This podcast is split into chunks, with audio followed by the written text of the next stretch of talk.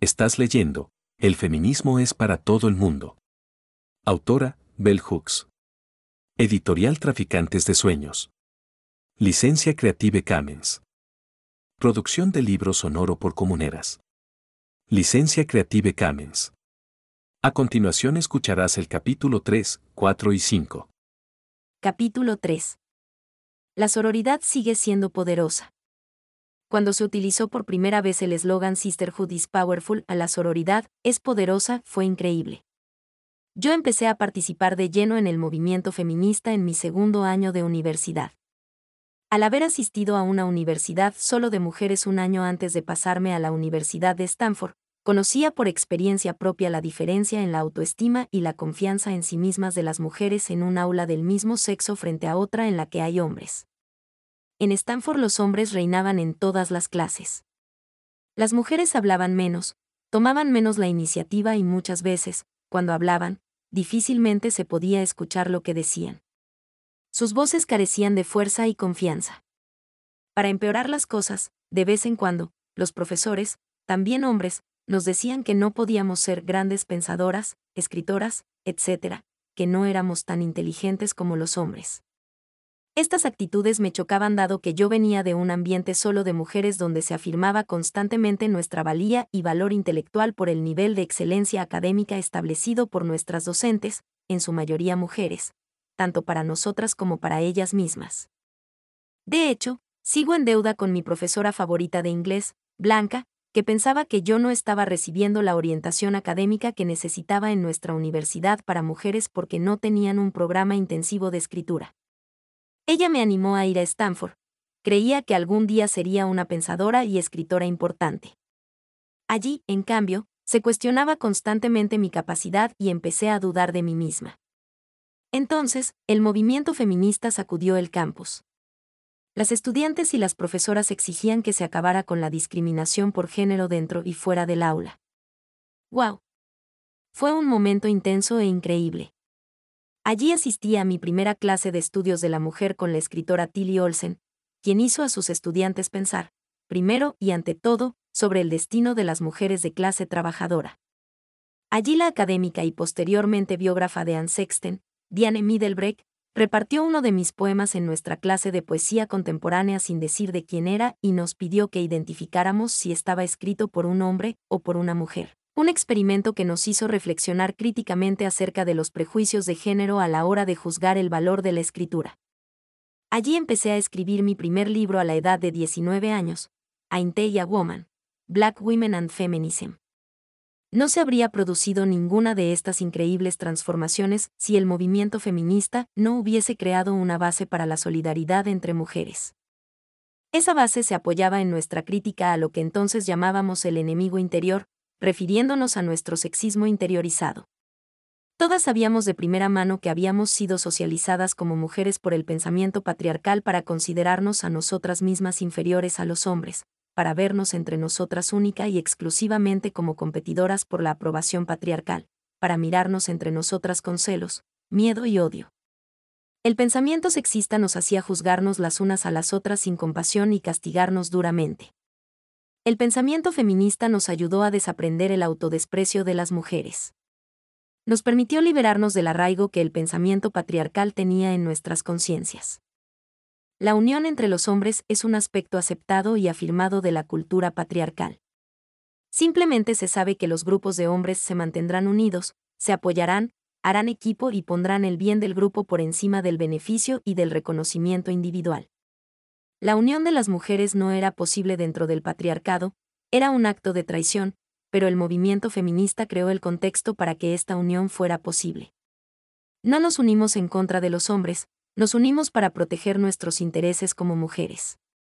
Cuando retamos a los profesores que no enseñaban libros escritos por mujeres no fue porque no nos gustaran esos profesores, muchas veces nos gustaban, sino porque queríamos terminar, legítimamente, con los prejuicios de género en las aulas y en el currículo. Las transformaciones feministas que estaban teniendo lugar en nuestra universidad mixta a principios de los años 70 se estaban produciendo también en el ámbito del hogar y del empleo.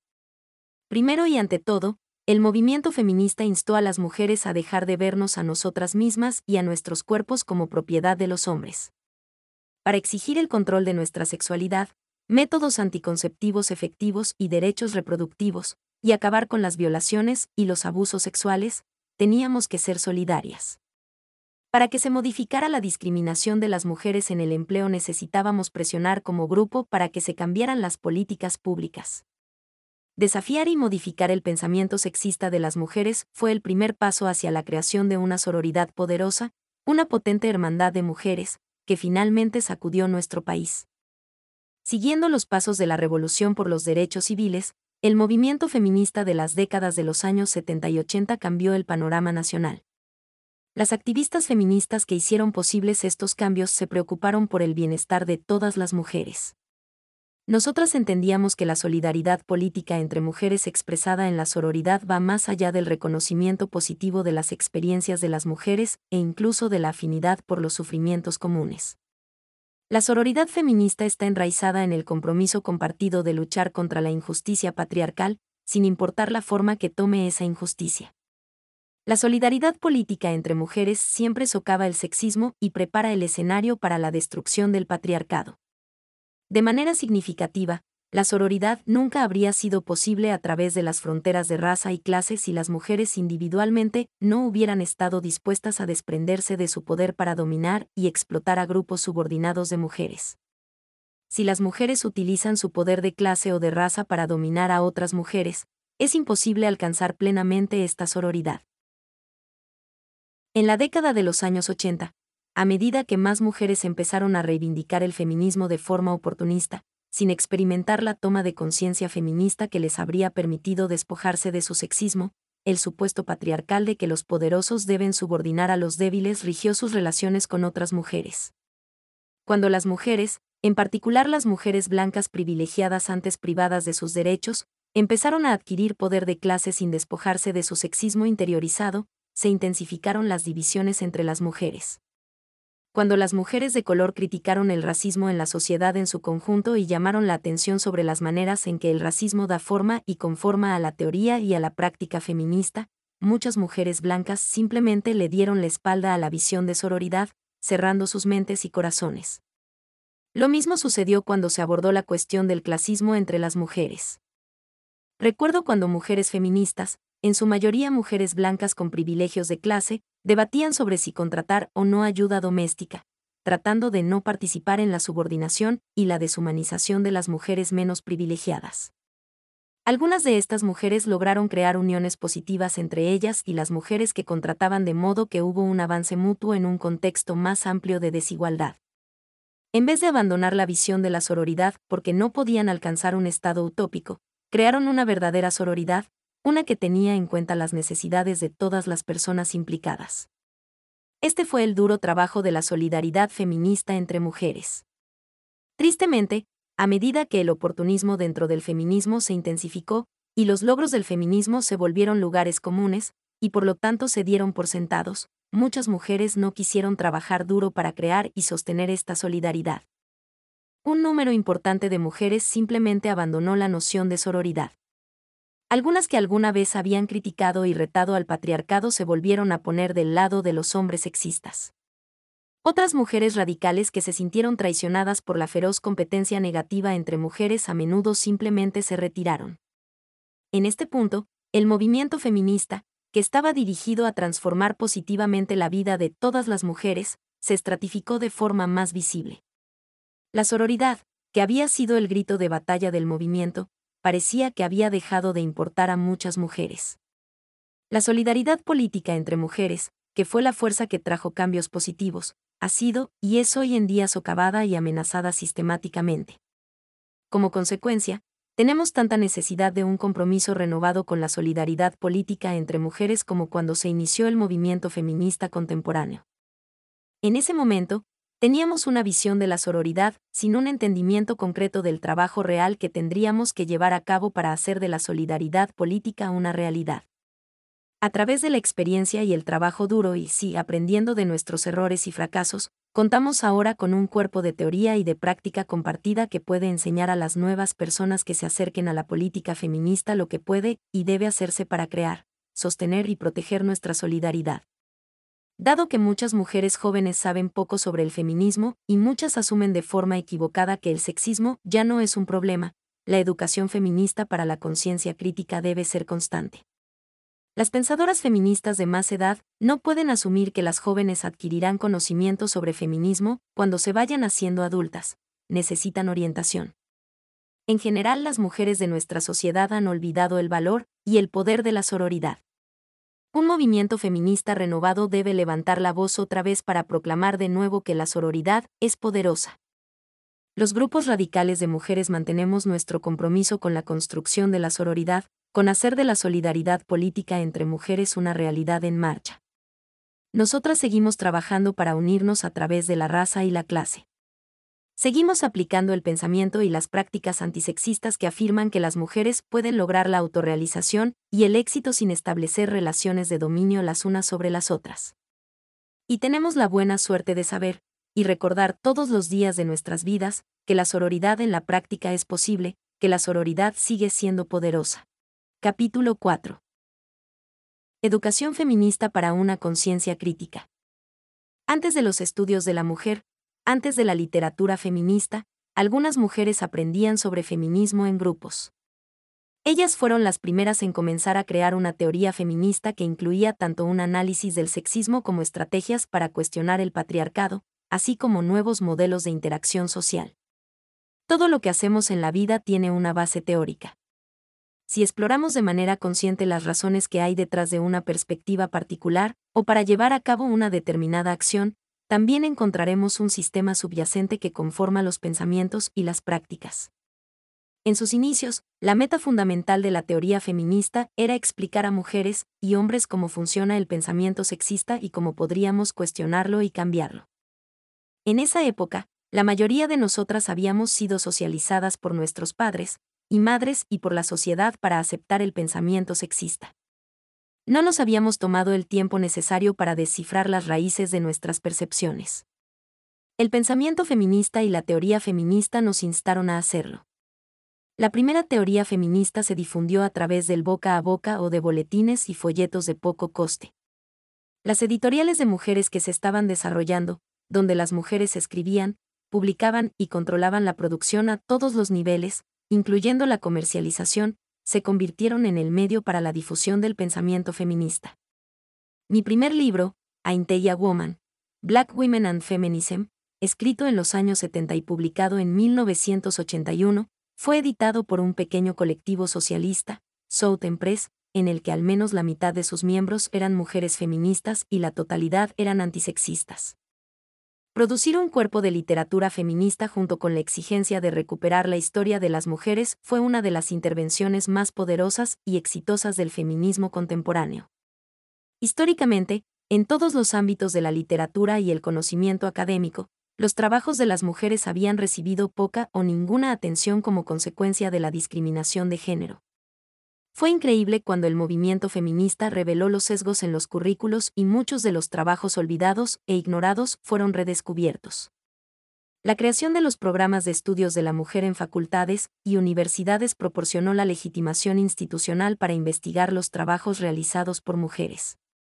Siguiendo los pasos de los estudios negros, los estudios de la mujer se convirtieron en un espacio donde se podía aprender sobre género, sobre mujeres, desde una perspectiva libre de sesgos. Al contrario de los estereotipos populares, entre el profesorado de las clases de estudios de la mujer no menospreciábamos ni menospreciamos los trabajos realizados por hombres. Simplemente intervenimos sobre el pensamiento sexista demostrando que la producción de las mujeres es a menudo tan buena, tan interesante, si no más, que la producida por los hombres. La llamada alta literatura escrita por los hombres se critica únicamente para demostrar los sesgos presentes en la evaluación del valor estético. Nunca he asistido a un curso de estudios de la mujer, ni sé de ninguno. En el que se consideran poco importantes o irrelevantes los trabajos desarrollados por hombres. Las críticas feministas a los cánones del conocimiento o a las obras literarias realizadas exclusivamente por hombres revelan los sesgos basados en el género. Pero lo que es más importante, Destapar estos elementos era fundamental para permitir la recuperación de la producción de las mujeres y la producción contemporánea de nuevos trabajos hechos por mujeres y sobre las mujeres. El movimiento feminista cobró impulso cuando encontró su propia manera de entrar en la academia. En las aulas de todo el país las mentes jóvenes podían aprender sobre el pensamiento feminista, leer la teoría y usarla en sus investigaciones académicas. Cuando era estudiante de postgrado y me estaba preparando para escribir la tesis, el pensamiento feminista me permitió optar a escribir sobre una escritora negra que en ese momento no era muy conocida, Toni Morrison. Antes del movimiento feminista había muy poco trabajo académico serio sobre las obras de escritoras negras. Cuando Alice Walker adquirió fama participó en la recuperación del trabajo de la escritora Sora Neale Hurston, quien, poco después, llegó a ser la escritora negra más reverenciada dentro de la literatura estadounidense. El movimiento feminista generó una revolución cuando exigió que se respetara el trabajo académico de las mujeres, que se reconociera ese trabajo pasado y presente, y que se acabara con los sesgos de género en los currículos y en la pedagogía. La institucionalización de los estudios de la mujer ayudó a hacer correr la voz sobre el feminismo. Ofreció un lugar legítimo para formarse, generando un grupo constante de mentes abiertas. El alumnado que acudía a las clases de estudios de la mujer estaba allí para aprender, querían saber más sobre el pensamiento feminista. Y en esas clases fue donde muchas de nosotras despertamos políticamente. Yo había llegado al pensamiento feminista al enfrentarme a la dominación masculina de nuestro hogar patriarcal. Pero simplemente el hecho de ser víctima de un sistema explotador u opresivo, e incluso ejercer resistencia, no significa que entendamos por qué está arraigado o cómo cambiarlo. Yo ya tenía prácticas feministas mucho antes de entrar en la universidad, pero fue en las aulas de estudios feministas donde aprendí el pensamiento y la teoría feminista, donde recibí el estímulo para pensar críticamente y para escribir sobre la experiencia femenina negra. Durante los años 70 la producción de pensamiento y teoría feminista era un trabajo colaborativo en el que las mujeres estábamos constantemente debatiendo sobre ideas, probando y reformando nuestros paradigmas. De hecho, cuando las mujeres negras y otras mujeres de color plantearon la cuestión de los sesgos raciales como un factor que moldeaba el pensamiento feminista, hubo una resistencia inicial a la noción de que buena parte de lo que las mujeres de clases privilegiadas identificaban como verdadero en la experiencia de las mujeres podía estar equivocado, con el paso del tiempo. Sin embargo, la teoría feminista fue cambiando. Aunque muchas pensadoras blancas eran capaces de reconocer sus sesgos sin hacer el trabajo de repensarse, fue un giro importante. A finales de los años 80, la mayoría de la literatura feminista reflejaba cierta sensibilidad sobre las diferencias raciales y de clase. Las académicas que estaban verdaderamente comprometidas con el movimiento y la solidaridad feministas estaban deseosas de producir una teoría que respondiera a las realidades de la mayoría de las mujeres. La legitimidad académica era crucial para el avance del pensamiento feminista, pero al mismo tiempo creó nuevas dificultades de repente se prestaba menos atención al pensamiento feminista surgido directamente de la teoría y de la práctica que a teorías metalingüísticas, que creaban una jerga excluyente y estaban escritas exclusivamente para un público académico. Era como si se hubiera juntado un conjunto importante de pensadoras feministas para formar un grupo elitista y escribir teoría que solo pudieran entender las personas iniciadas. Las mujeres y los hombres fuera del mundo académico ya no se consideraban un público importante. El pensamiento y la teoría feministas ya no estaban ligados al movimiento feminista. La política académica y el arribismo ensombrecieron la política feminista. La teoría feminista comenzó a quedar relegada a un gueto académico con poca conexión con el mundo exterior.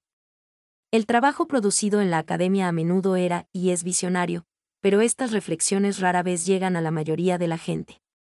Como consecuencia, esta academización del pensamiento feminista debilita al movimiento feminista a través de la despolitización. Al estar desradicalizado, se convierte en una disciplina académica como las demás, con la única diferencia del enfoque en el género.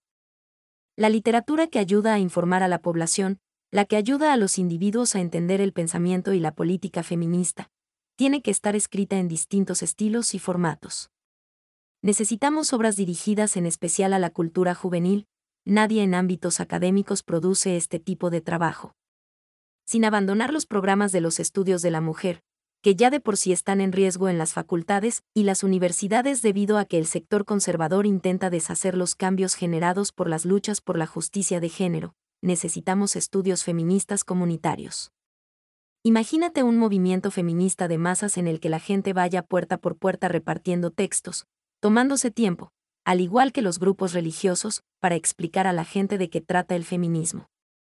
Cuando el movimiento feminista contemporáneo estaba en su punto álgido, se criticaron los sesgos sexistas de los libros infantiles. Se escribieron libros para niñas y niños libres. Cuando dejamos de vigilar críticamente, el sexismo comenzó a reaparecer. La literatura infantil es uno de los terrenos cruciales para la educación feminista con conciencia crítica, precisamente porque es cuando las creencias y las identidades aún se están formando. Y a menudo el pensamiento tradicional sobre el género continúa siendo la norma en los patios escolares.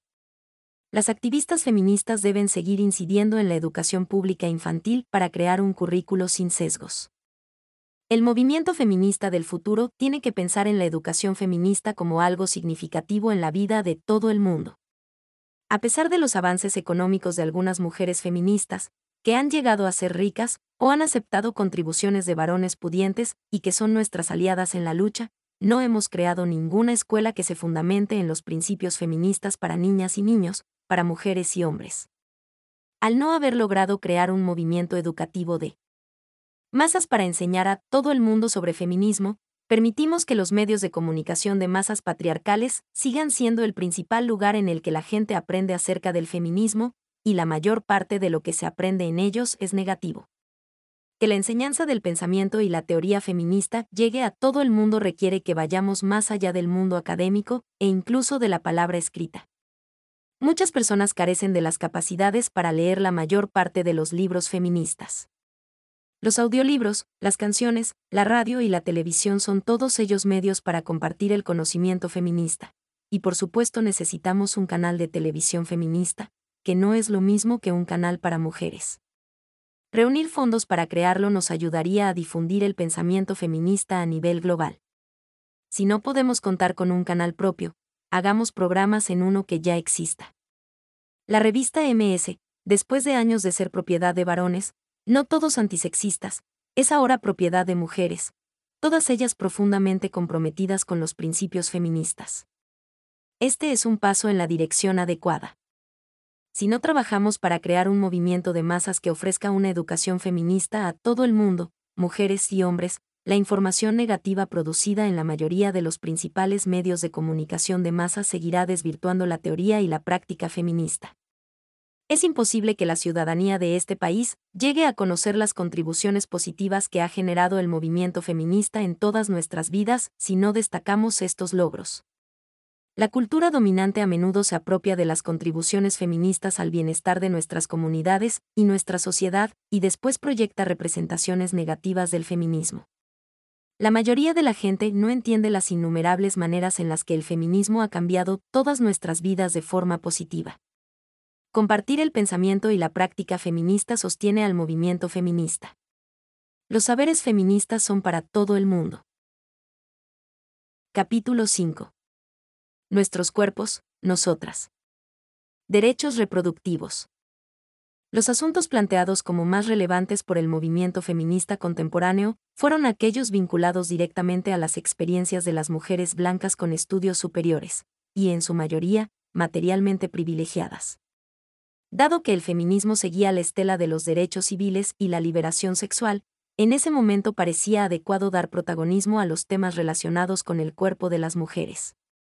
Al contrario de la imagen que los medios de comunicación de masas presentaban al mundo, primero un movimiento feminista que quemaba sujetadores en los concursos de Miss América y después mujeres que querían abortar. Uno de los primeros asuntos que sirvieron de catalizador para la formación del movimiento fue la sexualidad entendida como el derecho de las mujeres a elegir cuándo y con quién ser sexualmente activas. La explotación sexual de los cuerpos de las mujeres ya era un tema tratado de forma recurrente en los movimientos radicales de lucha por la justicia social, fueran de corte socialista, de defensa de los derechos civiles, etc. En pleno apogeo de la llamada revolución sexual, el amor libre, que normalmente significaba mantener todas las relaciones sexuales que una quisiera con quien quisiera, hizo que las mujeres tuvieran que enfrentarse cara a cara con el problema de los embarazos no deseados. Antes de lograr cualquier equidad de género relacionada con el amor libre, las mujeres necesitaban acceder a métodos anticonceptivos seguros y eficaces, así como al aborto. Las mujeres blancas con privilegios de clase tenían acceso a ambas cuestiones, pero la mayoría de las mujeres no. En muchas ocasiones, las mujeres con privilegios de clase se sentían demasiado avergonzadas de sus embarazos no deseados como para hacer uso de su acceso directo a la asistencia médica. Las mujeres de finales de los años 60 y principios de los 70 que clamaban por el aborto entendían que la tragedia de los abortos ilegales y la desgracia de los matrimonios forzados eran una consecuencia de los embarazos no deseados. Muchas de nosotras somos hijas no esperadas de mujeres creativas y con talento cuyas vidas cambiaron por embarazos no planeados y no deseados. Habíamos sido testigos de su amargura, de su rabia y su decepción ante el destino que se les impuso y teníamos claro que no existiría una auténtica liberación sexual para mujeres y hombres si no teníamos métodos anticonceptivos mejores y más seguros, si no teníamos derecho a un aborto legal y seguro. Con la perspectiva del tiempo resulta evidente que, al destacar el aborto por encima del conjunto de derechos reproductivos, se reflejaba el sesgo de clase de las mujeres que estaban al frente del movimiento. El aborto afectaba y afecta a todas las mujeres, pero existen otros asuntos relacionados con la reproducción que también son de vital importancia, que merecieron atención y que podrían haber servido para movilizar a la gente corriente, desde la educación sexual básica, los cuidados prenatales o la asistencia sanitaria preventiva, que habrían ayudado a las mujeres a entender cómo funcionan sus cuerpos, hasta la esterilización forzada, las cesáreas o histerectomías innecesarias y las complicaciones médicas que éstas provocan. Las mujeres blancas con privilegios de clase se identificaron de manera más íntima con el sufrimiento de los embarazos no deseados y por ello destacaron el aborto de entre todos estos aspectos. Ellas no eran en absoluto el único grupo con necesidad de acceder al aborto legal y seguro, de hecho, tenían más posibilidades de acceder al aborto que las mujeres pobres de clase trabajadora, como ya hemos indicado. En aquella época, las mujeres pobres, incluidas las mujeres negras, solían verse abocadas a abortos ilegales. El derecho al aborto no era un asunto exclusivo de las mujeres blancas, pero para muchas estadounidenses no se trataba de la única preocupación ni tampoco del tema más importante relacionado con la reproducción.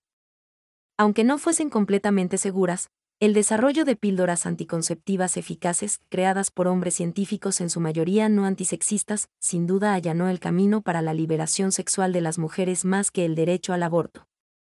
Las mujeres como yo, que despedíamos la adolescencia en la época en la que se pudo acceder abiertamente a la píldora por primera vez, nos libramos del miedo y de la vergüenza de los embarazos no deseados.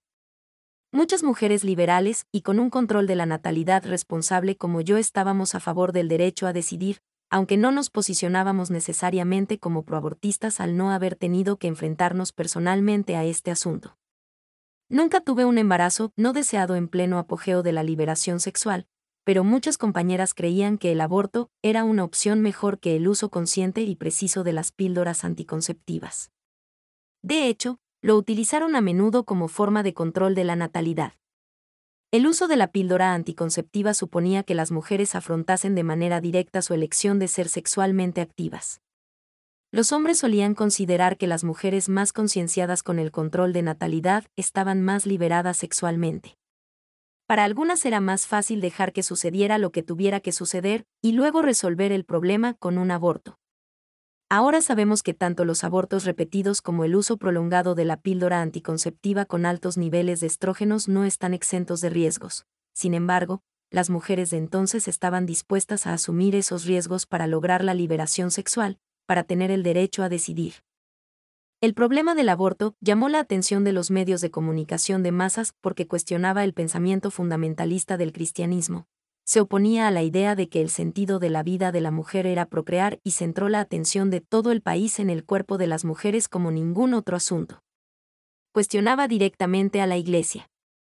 La mayoría del resto de temas relacionados con la reproducción que las pensadoras feministas abordaron posteriormente fueron ignorados por los medios de comunicación los problemas a largo plazo de las cesáreas e histerectomías no eran temas suculentos para la prensa. Además, apuntaban con el dedo al sistema médico patriarcal capitalista dominado por hombres, que controlan los cuerpos de las mujeres y hacen con ellos lo que se les antoja. Centrar la mirada en las injusticias de género presentes en estos asuntos habría sido demasiado radical para unos medios de comunicación que a día de hoy siguen siendo muy conservadores y, en su mayoría, antifeministas.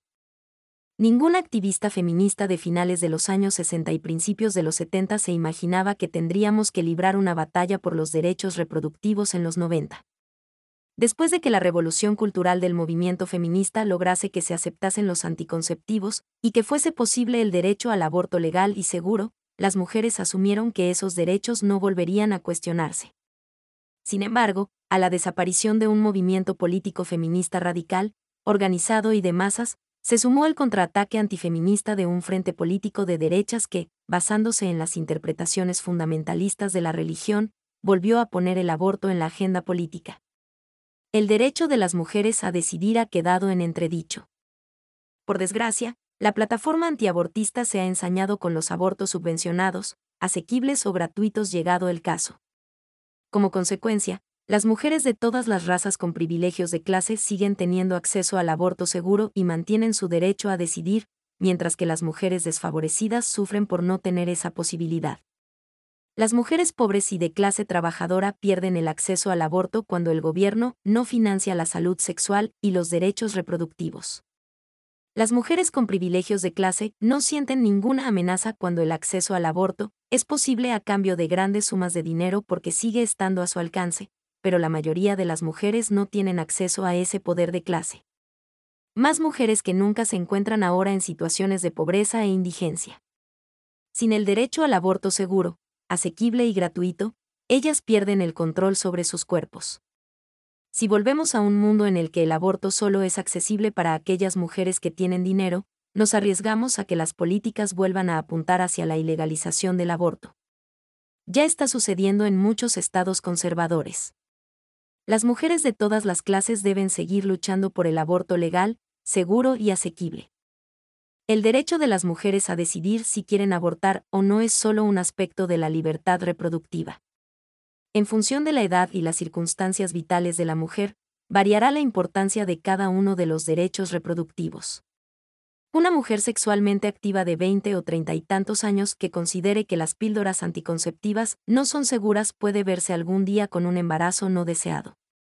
El derecho a un aborto legal, seguro y asequible puede ser la cuestión reproductiva fundamental para ella, pero, cuando entre en la menopausia y los médicos le insten a practicarse una histerectomía, este se convertirá en el derecho reproductivo más importante. Queremos reavivar las llamas del movimiento feminista de masas y los derechos reproductivos deben permanecer en el centro de nuestras agendas. Si las mujeres no tenemos derecho a decidir sobre nuestros cuerpos, nos arriesgamos a ceder derechos en el resto de ámbitos de nuestras vidas. En el movimiento feminista renovado, los derechos reproductivos, en todos sus aspectos, tendrán prioridad sobre cualquier otro tema. La lucha por un aborto seguro, legal y asequible seguirá estando en el centro de las reivindicaciones, pero no será lo único. Si se ofrece a todas las mujeres una educación sexual, una asistencia sanitaria preventiva y un acceso a los anticonceptivos, se producirán menos embarazos no deseados y, en consecuencia, se reducirá el número de abortos. Si damos pasos atrás en materia de aborto seguro, legal y asequible, las mujeres perderemos en todos los ámbitos reproductivos. El movimiento contrario a la libre elección es fundamentalmente antifeminista. Llegado el caso, las mujeres pueden decidir no abortar, pero el compromiso con las políticas feministas exige que sean proelección, que apoyen el derecho de las mujeres que necesiten abortar a decidir si lo hacen o no. Las jóvenes que siempre han tenido acceso a métodos anticonceptivos eficaces no han llegado a conocer la tragedia de los abortos ilegales y no han vivido de primera mano la impotencia y la vulnerabilidad que se genera cuando las mujeres no tienen derechos reproductivos. Es necesario que exista un continuo debate en torno a la gran variedad de asuntos que se incluyen bajo el paraguas de los derechos reproductivos para que las mujeres de todas las edades y los hombres aliados en la lucha entiendan por qué estos derechos son importantes. Este conocimiento es la base para mantener nuestro compromiso y que los derechos reproductivos sigan siendo una realidad para todas las mujeres. El feminismo debe centrar la atención en los derechos reproductivos para proteger y mantener nuestra libertad. Continúa leyendo más libros sonoros con comuneras. Síguenos, escríbenos y apóyanos para producir más audiolibros. Nos vemos pronto.